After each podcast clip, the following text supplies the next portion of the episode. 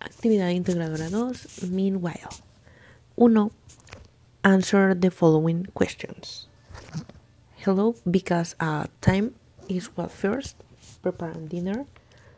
Um, will I'm talking with my girlfriend and your son about how your day was. Then we had dinner together.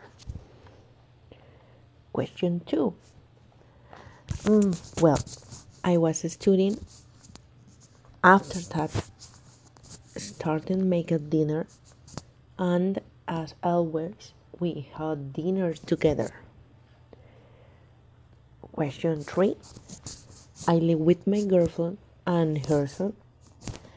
My girlfriend was finishing her activities while helping me in the kitchen, and your son was finishing homework and getting ready to set the table for dinner. Write three questions that you will ask to your neighbor. Hello, neighbor, how are you? Didn't they hurt you? Didn't they find the, ki- the thief?